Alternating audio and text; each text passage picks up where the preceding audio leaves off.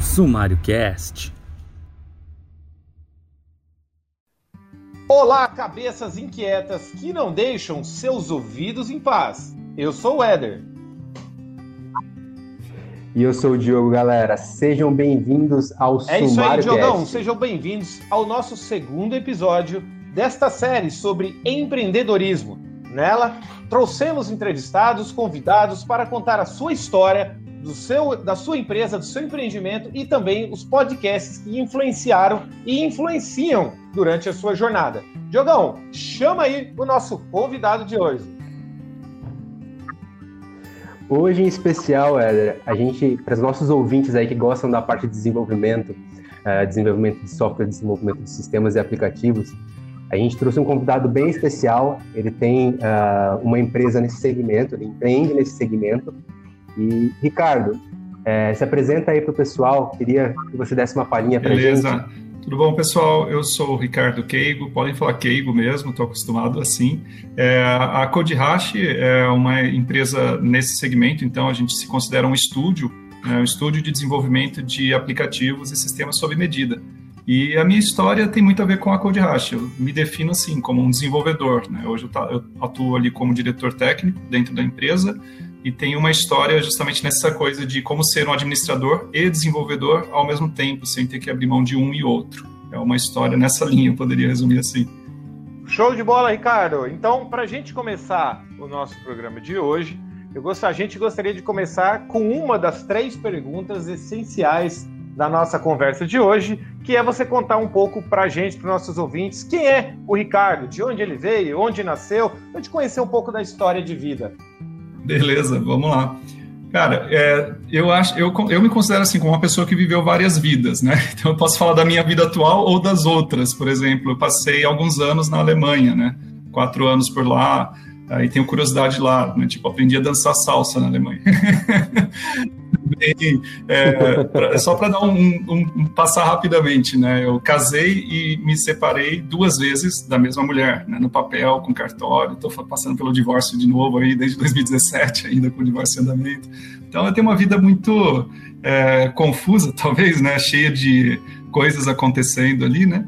É, e eu acho que isso também me torna o que eu sou. Eu sou descendente, né? De, de japoneses com brasileiros, né? Então, assim, é, tem uma história bem é, de muita ah, mistura de, de culturas mesmo, né? Minha família está uma parte no Nordeste, uma parte pelo exterior, uma parte aqui no estado de São Paulo. É, e eu acho que falando assim no geral, né? Eu sou essa pessoa que é uma mistura, uma confluência de várias culturas. É, posso falar um pouquinho também, assim, que a minha história começou lá atrás, né, se for falar do início ali, né, na, numa das primeiras vidas, né, a minha história é parecida com a do Rodrigo Cruz, que passou por aqui no primeiro episódio, né, que também sou filho de pais separados, nesse sentido, morei também em um monte de, de cidade, não sei se isso é um padrão, talvez, de empreendedores aí, né, mas isso me ajudou também a entender a- essas diferenças, né, de um lugar para o outro, e morei em casa de tio, de avô, enfim, foi uma infância, ah, assim, complicada nesse sentido, né, mas ah, não tenho nenhuma, nenhuma eh, mágoa com isso, foi muito bacana, porque eu sempre tive o amparo da família, né, e isso fez muita diferença, né? Quando eu entrei no colégio técnico, por exemplo, eu lembro quando meu filho, meu, meu tio chegou, né? E, e falou que existia esse colégio. Eu morava em Jaú na época, no interior de São Paulo, e ele falou que tinha um colégio bom em Campinas e que era para eu fazer a prova lá. Aí eu fui de carona com a minha tia, me inscrevi ali, fiz a prova, estudei sozinho, nem sabia que existia cursinho para esse tipo de coisa. É, e foi a primeira conquista, né? Passar num colégio técnico. E ali eu decidi fazer eletroeletrônica, não era nem programação. Eu já programava desde os 13 anos, como um bom nerd japonesinho que eu era. Sempre gostei muito de, de programar, assim. Eu jogava jogos com os meus primos, né, e tal, mas eu gostava de ver como que o jogo era feito e tal. Comecei a, a brincar ali no computador do meu tio, aprendi alguma coisa. E decidi fazer eletrônica porque achava que programação era hobby. achava que ter um trabalho eu ia precisar mexer com eletrônica, porque eu vi que meu pai tinha uma boa noção, gostava muito, admirava bastante assim, as coisas que ele fazia em casa com eletrônica e tinha curiosidade de aprender. E descobri, meu, foi também, além da, da primeira vitória, foi a primeira vez que eu errei, errei mesmo em alguma coisa, assim, primeira falha, né? Ricardo, É, deixa eu fazer uma pergunta. Você falou ali por volta dos 13 anos, de repente eu já estava mexendo com programação. É, qual foi o momento? Você se recorda do momento em que você é, em que deu aquela virada de chave, falando assim, opa, peraí, eu gosto disso aqui, eu vou entrar de cabeça nisso aqui, mesmo na sua infância ali, algum momento em que realmente você criou aquela identificação, que deu um match com a questão de jogos, games, programação e etc. Pô, legal, Eder. Eu acho que é uma pergunta que pode ajudar muita gente que está na, na idade de formar uma opinião. Meu filho mesmo está com 17 anos já.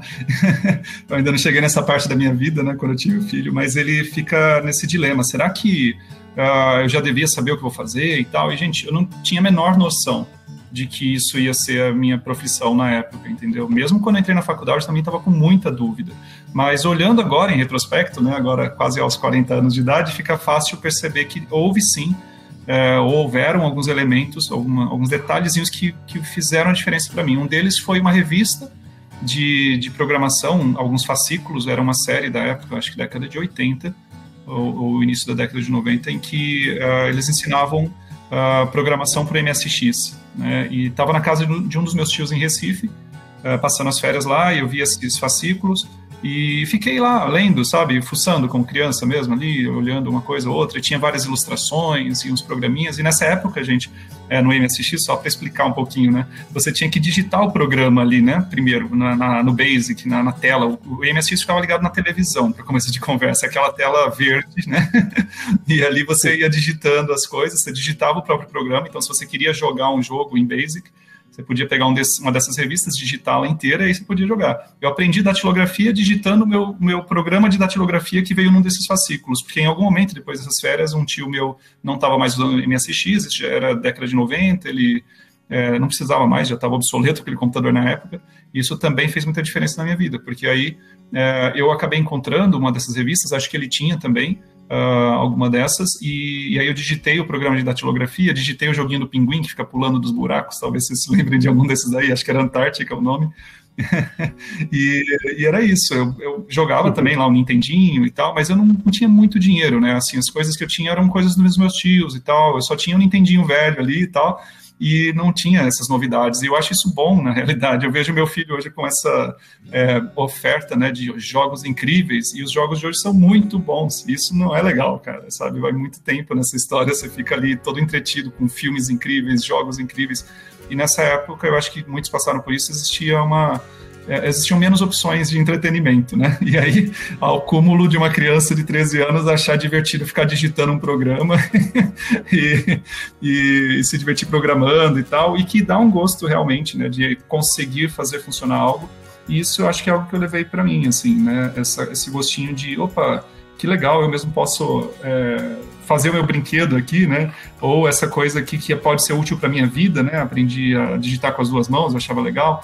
E então é, passou a ser uma missão de vida aos poucos, né? De novo, não foi uma coisa que, nossa, com 13 anos de idade ou 15, sabe, veio uma luz e disse você vai fazer isso, né? Eu fui percebendo aos poucos. Teve um episódio interessante no estágio que eu estava tentando apontar o lápis, né? Já no estágio de eletroeletrônica, apontar um lápis com um apontador de girar, assim, daqueles que parece desanimado, e eu não conseguia usar. E o cara falou, cara, você não é de hardware. tinha que estar software, porque você curte programar, não sei o quê. E, e eu, eu não conseguia nem apontar um lápis direito. E na hora de soldar os eu fiz eletroeletrônica, galera, três anos lá no colégio, tal. Eu ia soldar os cabos lá pra galera usar no laboratório, eu levava meia hora para fazer uma solda e a solda ficava fria e soltava, enquanto meu colega, que também estudou comigo, fazia uns três cabos desses, estavam todos ótimos, sabe? É interessante isso que você está colocando, porque é, você está falando do universo de eletroeletrônica, é, a gente está falando aqui de programação, quer dizer, é o, é o universo ali, né, que se compõe com suas mais variadas áreas, como todo segmento, como toda área, né, na medicina, na veterinária, na engenharia, é, e você entendeu que a sua área era de software, não de hardware. Ah, isso aí é, é interessante para as pessoas, para os jovens principalmente, no sentido de eu sou dessa área, eu tenho uma afinidade por essa área, mas existem algumas decisões que eu preciso tomar, mesmo já tendo me identificado com essa área. Que dica que você daria para esse jovem nesse sentido aí? Ah, excelente, Éder. Eu preparei para hoje uma, um tema que, na realidade, eu falo para os meninos da, da Code Hash sempre que eles começam a empresa, que é o tema do Ikigai. E essa eu acho que pode ser a minha contribuição tanto para a galera jovem que está iniciando aí, está em dúvida, como também para aqueles que chegaram em alguma altura da, da vida aí e uh, em algum momento da vida e falaram, cara, descobri que não era isso, sabe? Sei lá, pode ser cedo, como aconteceu comigo, eu ainda tinha uns 20 anos, mas pode ser já com 40 também, pode acontecer. E é legal conhecer esse conceito do Ikigai, que é uma palavra japonesa para razão de ser, né? E que é o mesmo conceito que está lá no Soul, da Disney, que saiu agora, né? Não sei se vocês assistiram. Sensacional Ele... esse desenho. Sensacional. Sim. Cara, é, ele, ele anda lá, tal, né, tentando descobrir qual que seria a vocação, ou a alminha lá, perdida e tal, achando que na realidade vocação é uma profissão, e não é. O Ikigai, esse conceito, se vocês um dia tiverem um tempo de procurar na, no Google Imagens lá, né, escreve Ikigai e busca por imagens, vocês vão ver uns círculos, eles representam dessa maneira. Teve um autor, tem um livro com esse mesmo título, né, que eu acho que até um cara da computação que escreveu. E é excelente e tal. Ele fala da, das pessoas que vivem muito tempo. Então, tem uma ilha lá no Japão, Okinawa, né? Onde tem a maior concentração de centenários.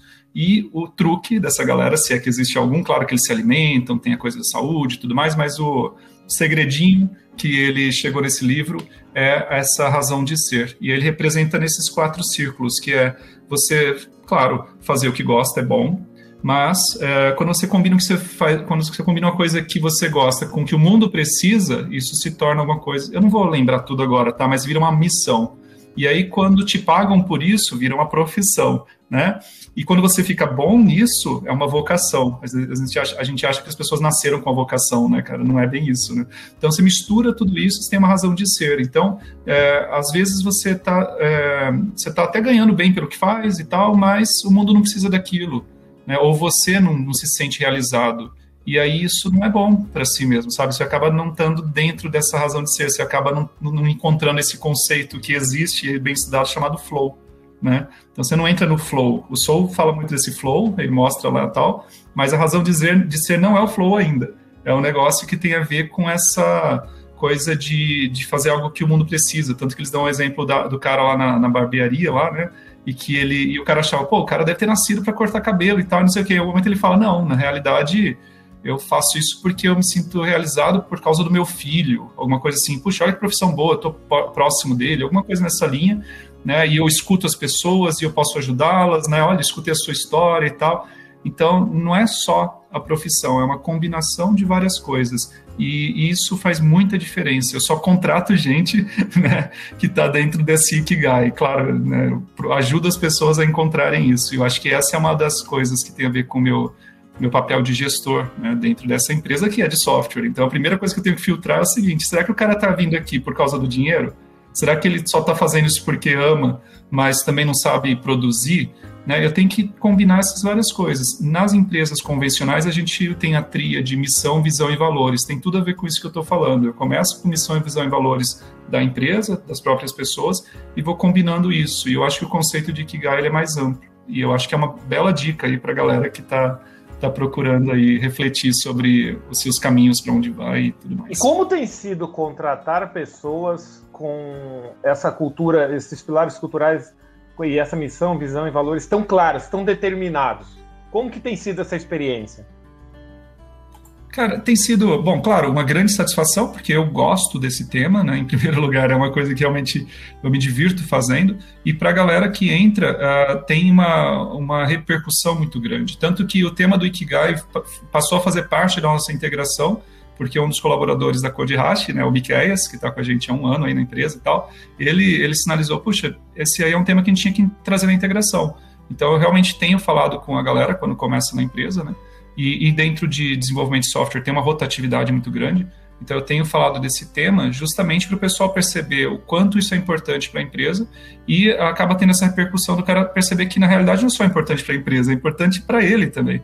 Então, eu diria que, é, em termos práticos, né, eu acabo trazendo é, uma galera que curte o que está fazendo, o que acaba sendo bom para a empresa, porque acaba trazendo é, uma motivação intrínseca, né? Então, e eu acredito que a excelência vem de você ficar fazendo várias coisas que, que você gosta, né? Então, eles estão ali fazendo um trabalho que é muito bacana, muito recompensador para eles. E ainda tem esse negócio da pessoa mesmo começar a refletir. Eu acho que logo que ela entra na Codiache, ela começa a de repente olhar para todos os outros aspectos da vida, né? Porque não é só a profissão. será que a pessoa está dentro do Ikigai? Ela vai perceber de repente, puxa, será que nesse outro âmbito da minha vida aqui, de eu estar tá morando aqui, de repente nesse lugar, ou estar tá fazendo tal atividade, ou mesmo a própria Kodihashi, será que era isso mesmo que eu quero e tal? Começa a ter um monte de reflexão. Eu percebo isso e, e as pessoas que estão comigo há um tempo uh, na empresa, elas uh, me mostram com o tempo que que rolou essa reflexão. Isso me dá muita, muita satisfação, assim, que eles vão mudando às vezes. Ah, eu vou, vou me especializar mais nisso. Tem outro conceito que eu gosto muito que é o minimalismo. Eu me considero um minimalista. Logo, logo na parte da, do podcast eu dou uma dica, né? E, e às vezes é uma curadoria, como vocês fazem com o podcast também, né? Uma curadoria da sua vida. O que, que você quer fazer? Você precisa ter essa curadoria. Então, quando a pessoa percebe que, cara, não adianta também fazer isso, esse curso, aquele outro e atirar para todos os lados, sendo que na realidade o que eu vim para fazer aqui, onde eu me realizo, o centro, né, esse alvo está um pouquinho mais para cá ou mais para lá. E aí você abre mão de fazer outras coisas, você passa a fazer o que é essencial. Não fica tentando fazer de tudo. Nesse mundo onde tem uma oferta muito grande de tudo, né, de podcast, de cursos, tudo gratuito, né, é tudo martelando nossa cabeça, tem que fazer isso, tem que ser bom nisso, fazer de repente vira uma, uma forma de pensar que fala para você que, olha, na realidade nem é bom você fazer tudo isso, é melhor você fazer menos, mas fazer com mais é, dedicação, mais vontade, sabe, com coração mesmo, isso acaba libertando a pessoa de outras coisas e liberando energia para produzir mais. Então, Hoje, por exemplo, eu estou focado na Code Hash, ela é o meu momento, né? Dentre todas as vidas que eu passei, né? Nesse momento eu estou aqui é, de coração na Code Hash e as pessoas que estão comigo também, né? Isso é, é muito bom. Então, resumindo aqui a resposta da sua pergunta, né? Tem todas as todas as vantagens possíveis e até agora uma desvantagem que eu posso sinalizar é que às vezes as pessoas decidem sair. porque já tem rotatividade de uma forma ou de outra, mas elas realmente, quando saem, eu ouço coisas do tipo, cara, eu fiquei pensando, e na realidade, é, eu adoro isso que a gente faz aqui, mas eu queria trabalhar numa multinacional. Pô, que legal, cara, eu posso dar todos os multinacional. Eu trabalhei 11 anos na Bosch, uma empresa excelente, adoro, morei na Alemanha por causa disso, sou super grato e é muito legal você entrar nessa, cara. Então eu dou todas as dicas, ajudo a galera, sabe, a seguir nessa, nessa carreira quando é o interesse deles. Outros não, cara, que massa esse negócio, vamos fazer essa empresa junto, vamos fazer esse negócio crescer. A gente saiu de um funcionário que tinha no ano passado, de 2020, né, no meio de uma crise e tal, terminou o ano, em, terminou não, mas em novembro nós chegamos em 19 é, colaboradores, desenvolvedores, né, fora a galera de apoio e tal. É, foi uma, uma jornada incrível. É incrível isso aí. É, de sair de 1 para 19 em pleno período pandêmico, realmente é uma história de sucesso. Parabéns. Valeu. Sim. E, Ricardo, eu queria fazer uma pergunta para você, cara. Você comentou que você já trabalhou uh, em multinacional e hoje você é, está como empreendedor, você está com a Code Hash. É, o que momento, como que aconteceu toda essa, essa transição do, do, do cara que estava lá atrás e estava trabalhando com eletrônica uh, para o cara que trabalhou numa multinacional, morou na Alemanha e hoje uh, o empreendedor uh, tendo a, o seu estúdio, né? Seu estúdio de desenvolvimento, seu estúdio de desenvolvimento de apps e sistemas. Como é que foi essa jornada para você uh, entender que Legal, o seu Ikigai era o um empreendedorismo? Vida, eu, eu, se eu fosse resumir a história, porque é longa, cara, é, teria que falar do meu filho, basicamente, né? Que foi aquele que veio fora dos planos, né? E veio e foi super bem-vindo. Ele mudou a minha vida, ainda muda muito, né? Eu sou super grato por isso ter assim. Ele veio durante meu segundo ano de faculdade, então as coisas estavam indo mais ou menos numa linha, é, numa história linear, né? Eu estava lá, fiz o meu colégio técnico, descobri que eu queria fazer computação, né? Com aquela experiência lá do apontador. eu estava fazendo engenharia de computação e tal. E normal, sabe? Fazia os meus freelas, já trabalhava numa empresa de software, gostava do que estava acontecendo e tal. E de repente é, veio essa essa essa história, né? Esse acontecimento que não estava previsto, que é a paternidade, né? E maternidade para minha esposa. Então eu tive que me reorganizar, né? Caiu a ficha. Falei, cara, agora agora a vida deu uma acelerada aqui para mim. não vai rolar fazer no mesmo ritmo que eu estava fazendo as coisas. Eu tenho uma responsabilidade maior. Caiu aquela sabe? Uh, veio para mim pelo menos um sentimento de responsabilidade que eu não tinha até então. Uh, eu sempre, inclusive eu não, não, falei, mas as coisas, eu gostava muito de arte, filosofia, né? Eu sempre fui um cara multidisciplinar, tem a ver com essa coisa da, da multiculturalidade e tal. Eu não tinha tanta certeza assim, como eu falei para vocês, que eu ia para software, tá? Passou pela minha cabeça realmente fazer filosofia como primeiro é, curso na graduação. Aí eu só parei de pensar nisso porque eu vi que computação dava dinheiro e eu podia fazer filosofia depois, né? Não querendo dizer que não dá para ganhar dinheiro, porque tem uns caras muito bons aí ganhando, mas eu, enfim, mostrei para vocês que meu Ikigai está muito mais na computação até, né? Mas aí o meu filho chegou e acabou, não tinha mais espaço para viajar né? Assim, de ficar, ah, deixa eu. Eu fazia Tai Chi Chuan, participava de um ateliê, ateliê de arte, desenhava. Assim, gente, eu não paro. Até hoje tem esse negócio, né? E aí, é hora de focar, né? Foi aí que fez a diferença, esse foco, né? Então, um, depois de cinco anos trabalhando com um grande amigo meu, que é o Mário Frigério, ele, na, na SAAT, né, uma empresa de software e tal, eu decidi. Uh, participar de outros programas, né? Então participei de um, na realidade, que foi o programa trainee da Bosch, acabei entrando lá, coincidiu com o meu final da, da faculdade, né, naquela época.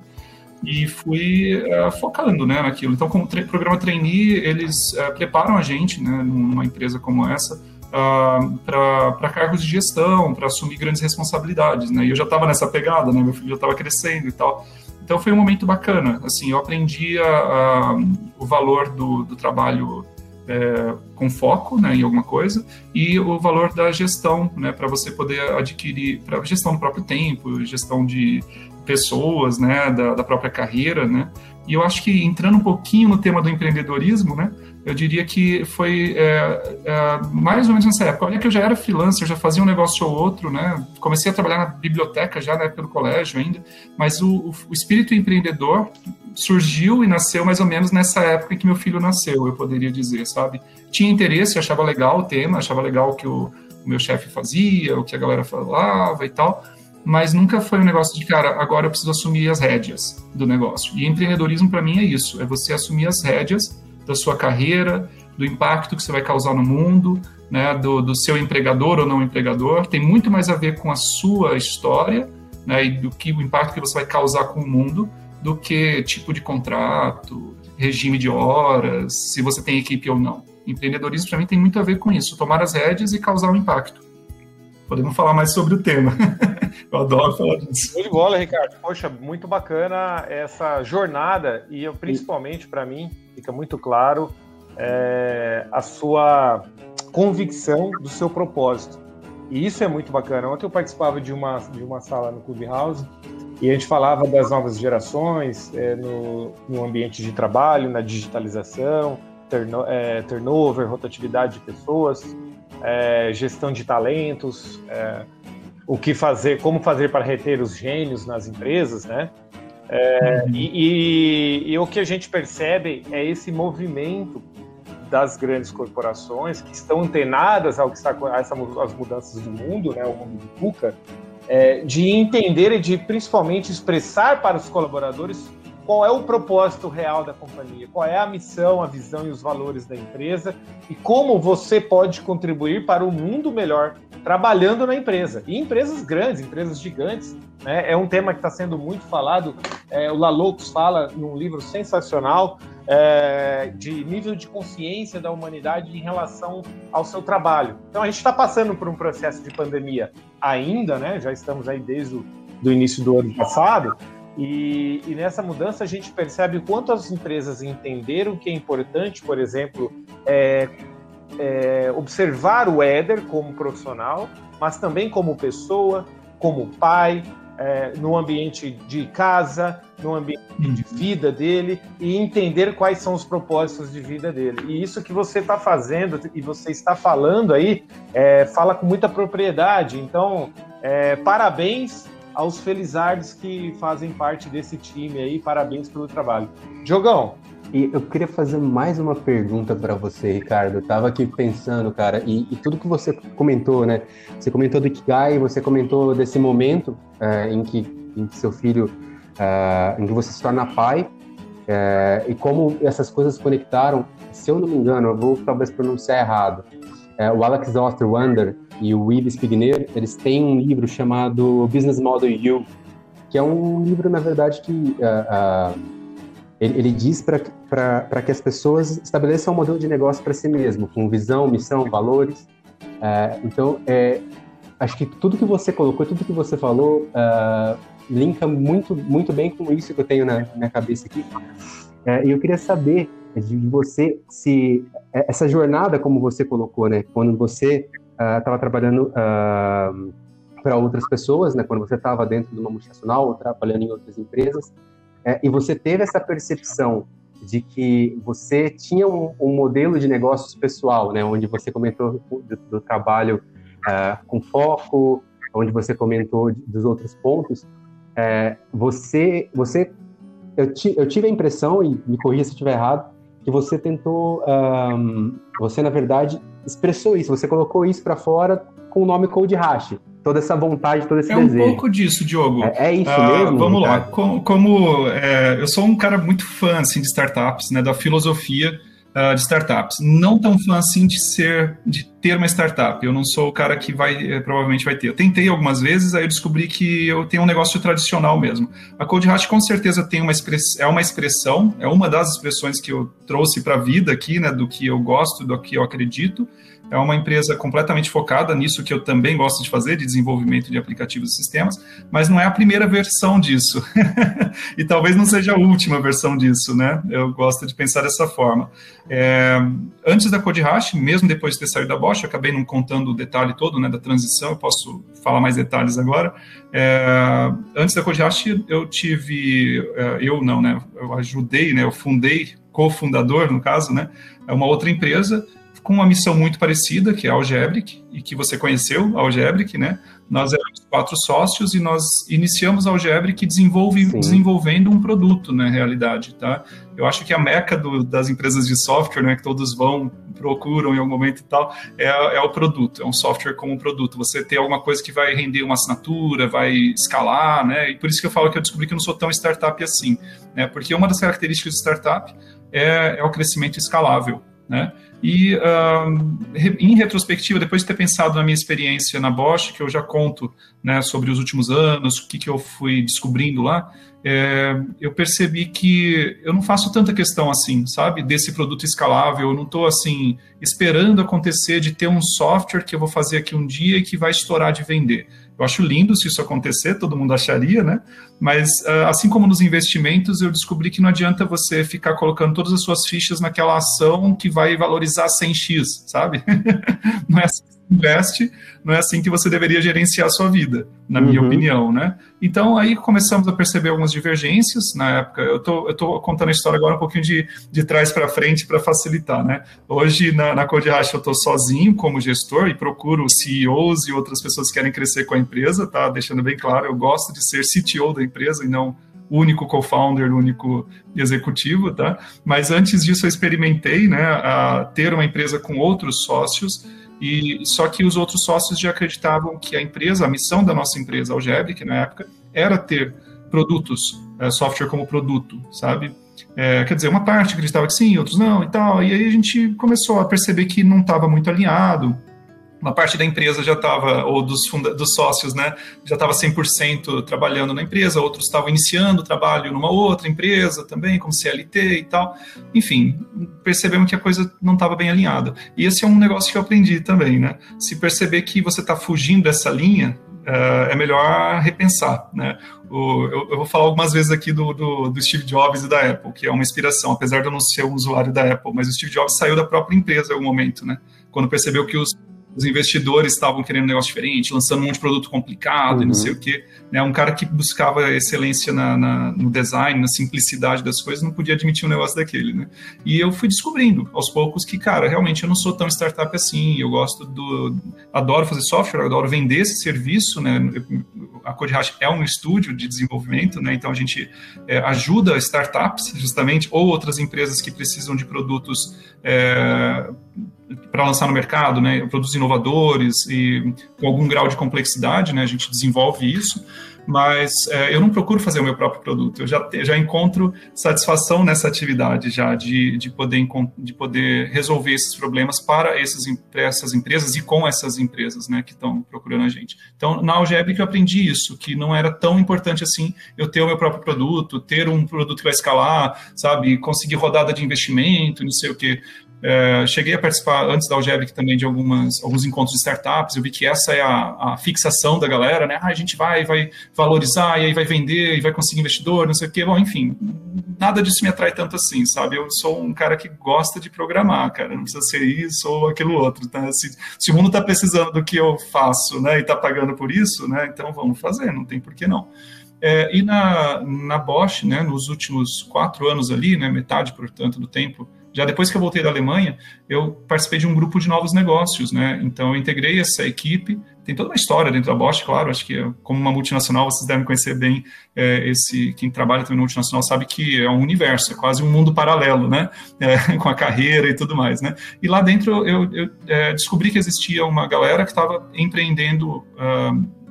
Fazendo intraempreendedorismo, né? E aí eu entrei rapidinho lá, quis fazer parte daquilo é, com uh, a parte de tecnologia. Então lá eu aprendi que várias ideias precisam morrer para uma ideia dar certo, é quase uma seleção natural, né? E, e, como pessoa eu não consigo contar com a sorte desse tipo de coisa, entendeu? Não dá. É, estatisticamente, assim, a chance de eu acertar é muito baixa. Então eu aprendi a, a fazer o que o mundo está precisando nesse sentido. Cara, para todos os projetos, estou dedicando meu coração, minha energia, e cara, lá trabalhava muito, como também trabalho ainda, é uma característica, uma marca registrada, né? Trabalho dia e noite, final de semana, para entregar as coisas que eu preciso. E na verdade eu faço o que eu gosto, então para mim é leve isso, né? Então eu trabalho, desenvolvi as coisas, os, os sistemas que eram necessários, né, para poder viabilizar aquelas ideias dentro da Bosch e uh, às vezes aquela ideia podia ir para frente, às vezes não, né? Uh, e para mim o processo já estava bom. Eu realmente não, eu percebi que não era tão importante assim se chegar lá na frente e sei lá aquele negócio vai virar um super negócio ou não vai virar. Eu, eu gostei muito da jornada, sabe? Trabalhar com uma equipe multidisciplinar, né, conheci pessoas incríveis ali, né, da, da, da, gestão ao design, o pessoal de compras, a galera. Eu conheci essa vivência, para mim já foi ótima. Né? Então, produzir junto, desenvolver algo, é, já é o suficiente para mim, para eu me encontrar. Né? Se eu não tivesse fazendo o desenvolvimento, como aconteceu uma parte no, no início lá da minha fase na Bosch, se eu não tivesse fazendo isso, eu sei que eu sentiria falta. Né? Então, agora, rebobinando, né? Então, eu descobri no meio do caminho lá na Bosch que eu gostava de desenvolver junto com pessoas, né? Fazer as coisas. E desenvolver para mim já era o suficiente, não queria, não precisava ver se o negócio vai para frente ou não. Depois, tentei fazer isso com outras pessoas. E aí eu descobri que sociedade é um negócio mais complicado do que parecia.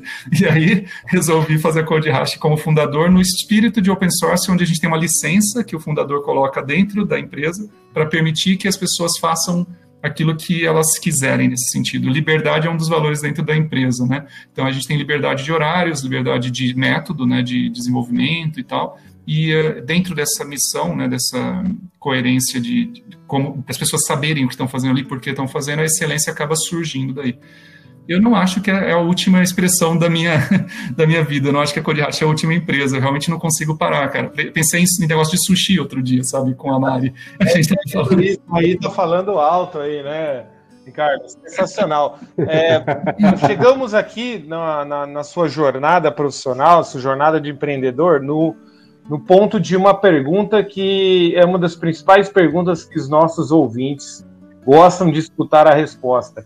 Que a pergunta é: quando o podcast entrou na sua vida dentro dessa sua jornada aí de vida? Perfeito, Éder. Eu, eu, bom, acho excelente para até aproveitar aqui e agradecer o, o, vocês por terem criado esse podcast, né? Além de terem me convidado aqui, agradeço imensamente e, e quero ajudar também a galera que está ouvindo o podcast aí nessa curadoria, né? Que eu acho bem importante isso que vocês estão fazendo nesse mar de, de nesse universo aí de, de, de, conteúdo que a gente tem.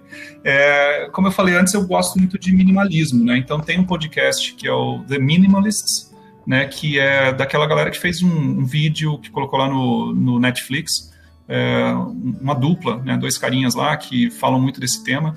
e o podcast deles é excelente. Então, The Minimalist é a minha primeira dica para quem está interessado em dar uma enxugada na vida e fazer uma curadoria da, das suas próprias coisas, né? É, às vezes o pessoal confunde minimalismo com radicalismo e tal, e essa galera explica bem direitinho, não é bem radicalismo, não. E, e o... foi o primeiro contato que você teve com o podcast? Se esse foi o The Minimalist, é. o primeiro contato foi o Naru Rodô, que é outra dica que eu quero trazer aqui do B9, né, da galera. Então, o Naruhodô também é excelente, não tem nada a ver com empreendedorismo nem minimalismo, mas foi um, é um podcast excepcional, assim, eu gosto de ouvir de vez em Conheço quando. Conheço o Naruhodô, de... excelente podcast, cara, os episódios são muito bacanas, tem muito aprendizado ali, de uma maneira muito descontraída, já muitas, muitas chuvas na Marginal Pinheiros ali, ouvindo o Naruhodô, Pois é foi por influência da Mari, que gosta muito de ouvir é, podcast, enfim, algumas pessoas próximas também. E outro que eu gosto de ouvir é o The Tim Ferriss Show, aí já vai bem na linha de empreendedorismo mesmo, então assim, é em inglês e tal, né? Uma, ah, bom, The Minimalist também. É, enfim, o Tim Ferriss Show, ele traz entrevistas, né? com pessoas, uh, acho que alguns já foram citados aqui, né, várias personalidades e tal, tanto do mundo de negócios como finanças, é, com, com a condução de Tim Ferriss, que tem aquele livro Trabalhe Quatro Horas por Semana, que é bem interessante. Polêmico, mas muito bom. Tim Ferriss é um cara polêmico, eu gosto de acompanhar. Então nós temos aqui The Minimalist, que é, é, um podcast que fala um pouco sobre os conceitos do minimalismo. Ah, o Naruhodô, que é, que é de curiosidades, né, traz bastante informação bacana. E o The Tim Ferriss Show, que é o autor daquele livro Trabalhe Quatro Horas por Semana. Como você uh, interage com a plataforma de podcast na sua rotina, no dia a dia? Quais horários? Por que, que você ouve em determinados horários? Como é que é o podcast na sua rotina? Perfeito. É, só para deixar claro, a minha lista de podcasts é enorme, tá? Então, assim, eu, eu integro, uh, eu tenho que integrar na minha rotina, senão não vou dar conta né, de tanto conteúdo, né?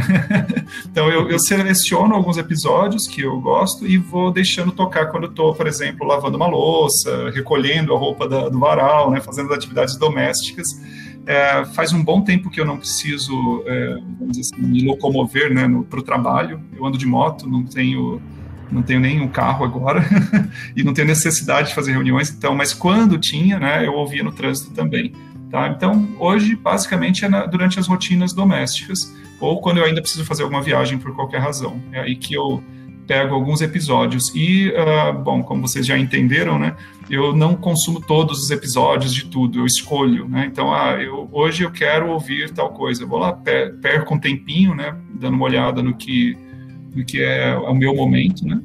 E, e degusto aquilo ali. Então, tipo, ah, tem, hoje, por exemplo, degustei aí o podcast, né, do, então, do, do sumário, né? Então, então, o Sumário Cast foi a minha temática, peguei, ouvi algumas coisas, ouvi o episódio lá do Rodrigo Cruz, por exemplo, gostei muito e tal. Então, eu tô com a cabeça nisso. Então, eu já não, eu não tento pegar um monte de podcast, vários temas e ficar, né? O máximo que eu faço, assim, como rotina é ouvir, talvez, o, o Panorama CBN, né? Que dá aquele, aquele geral, assim, 20 minutos ali, rapidinho. Legal, então. Compartilha com a gente mais alguns podcasts e por que você os ouve. Tá legal. Antes do, do, Ricardo falar, eu tenho que fazer uma pergunta, porque assim, é, é imprescindível, é sempre a minha dúvida. Sim. Assim como o Rodrigo, eu fiz a pergunta também. Com certeza. É um, eu, eu, não falei o hipsters.tech tá porque já vi que foi não? citado em outro episódio, se eu não me engano, o Kaiser, ou Edgar Kaiser, alguma coisa assim, né? Foi ele que, que falou do hipsters.tech, falou muito bem, com propriedade, né? Tem o Paulo Silveira, se eu não me engano, que apresenta lá e tal.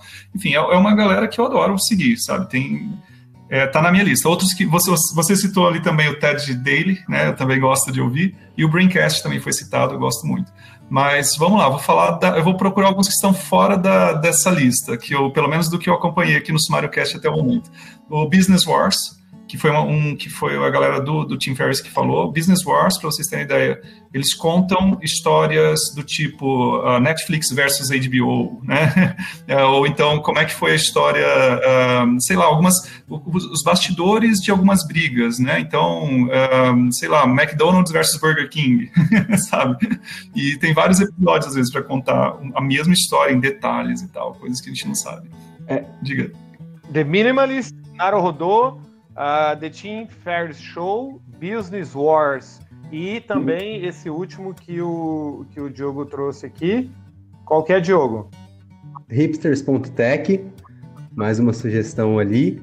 Uh, e, Ricardo, eu ia te perguntar, você comentou sobre The, The Minimalist. Uh, eu conheci ele através do The Growth. Eu acompanho o Matt Evila no Matt YouTube. Eu não sabia que ele tinha um podcast. Uh, já ficou outra dica interessante aí.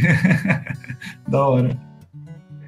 Exatamente. Ele é também focado, na verdade, é, é o The Ground Up Show, ele é focado um, em coisas pequenas, como o, o, próprio Matt Avila faz. É um podcast de entrevista, ele traz aquela mesma temática que ele traz dentro do canal dele no YouTube, ele traz para dentro do podcast, é, onde ele discute com o pessoal. E uma das dos entrevistados, eu não vou lembrar agora o nome da, das duas pessoas do, do documentário do Netflix, mas foram eles. Acho que, se eu não me engano, é um dos primeiros. Ah, deixa eu aproveitar e fazer. Bom, perfeito. Do YouTube é também gostaria de falar algumas coisinhas e eu queria também fazer uma propaganda rápida aqui que o pessoal da Bosch está com um podcast. Eu vi lá no LinkedIn e coloquei aqui na lista. Só comecei a ouvir, tá com dois episódios ainda, né? É o Mobilidade e Inovação Bosch. Então, aproveitando aí, né, para os colegas da Bosch que talvez estejam ouvindo e também quem não é, né, tem esse tema de mobilidade e a Bosch realmente tem essa é, propriedade né, para falar de inovação e mobilidade. Então, fica essa Boa, Ricardo, a gente está chegando nos minutos finais do nosso segundo episódio da série sobre empreendedorismo. Estamos aqui conversando com o Ricardo, fundador da Codihash, e tivemos um papo muito bacana. Para a gente finalizar, Ricardo, uh, os nossos ouvintes, como eles podem ou é, encontrar você, encontrar a sua empresa nas redes sociais? Quais, quais são os contatos aí? Passa para gente. Olha, eu gosto do contato uh, direto e o LinkedIn para mim é uma plataforma interessante para começar uma primeira conversa, se for, vamos dizer assim, profissional, né? Ah, tá interessado em novos negócios, quer trabalhar com a gente, né? Fique à vontade. O LinkedIn é um contato direto, eu, eu leio, né? Respondo sempre que possível. É, o, o, nosso site não tem nada hoje, a gente está trabalhando nele para um marketing internacional, né? Uma das metas para esse ano é vender para fora, né? Então a gente está reformulando e vai lançar todo em inglês. É, portanto, LinkedIn e dali para frente a gente marca por WhatsApp, o é que for necessário. Então, agradeço pelo interesse. É Ricardo Keigo. Ricardo Keigo Boa. Andrade. E Kodehashi é C-O-D-E-H-A-S-H-I. C-O-D-E-H-A-S-H-I.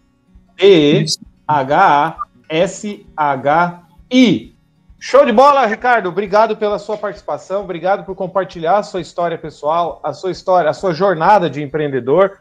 Uma série de podcasts sensacionais aqui de empreendedorismo, de curiosidades, de entrevistas. A gente agradece você pelo apoio dado ao Sumário Cast, este podcast que é para você, cabeça inquieta, que não deixa seus ouvidos em paz. Ricardo, suas considerações aí para a galera, depois eu passo para o Diogo e a gente vai encerrar. Legal, gente. Bom, obrigado a vocês, né, Éder e Diogo e equipe do Sumário Cast. Parabéns pelo trabalho, reforço aqui. E aos ouvintes aí sobre a mensagem de hoje, eu só queria deixar essa mesmo, sobre o, a razão de ser, sobre o Ikigai. Então, eu acredito que o mundo vai ser melhor, né, conforme as pessoas vão atuando dentro disso que elas gostam de fazer, que elas têm a vocação, né, e tal. Eu acho que isso vai ser melhor para todo mundo, beleza? Então, por um mundo melhor aí, galera. Pensem bastante nesse tema. Show de bola, Ricardo. Diogão, meu amigo. Eu gostaria de agradecer muito, Ricardo. A gente, a gente vem trabalhando em, em conjunto aí em alguns projetos e, e, meu, fazer essa entrevista, eu até comentei com o Éder aqui, a gente acaba trocando alguns papos de bastidor, eu e o Éder aqui no WhatsApp, eu falei, nossa, meu, tá demais, e tinha muita coisa que, acho que pela rotina, pelo dia a dia, a gente acaba uh, não conhecendo, né, da outra pessoa. E, Ricardo, muito obrigado, muito obrigado por compartilhar essa história incrível, essa jornada incrível. É, eu conheço o trabalho da Code Hash, mas não conhecia toda a história, o background que tinha por trás. Eu sabia de alguns pedaços ali e não, não, não sabia dessa união Valeu, de tudo. Show de bola, pessoal. Obrigado, é isso aí. Muito obrigado mesmo pela entrevista. Acompanhe a gente que em breve vai vir o terceiro episódio da série sobre empreendedorismo aqui no Sumário Cast. Esse episódio, esse podcast é feito para vocês, cabeças inquietas, que não deixam os seus ouvidos em paz. Thank you.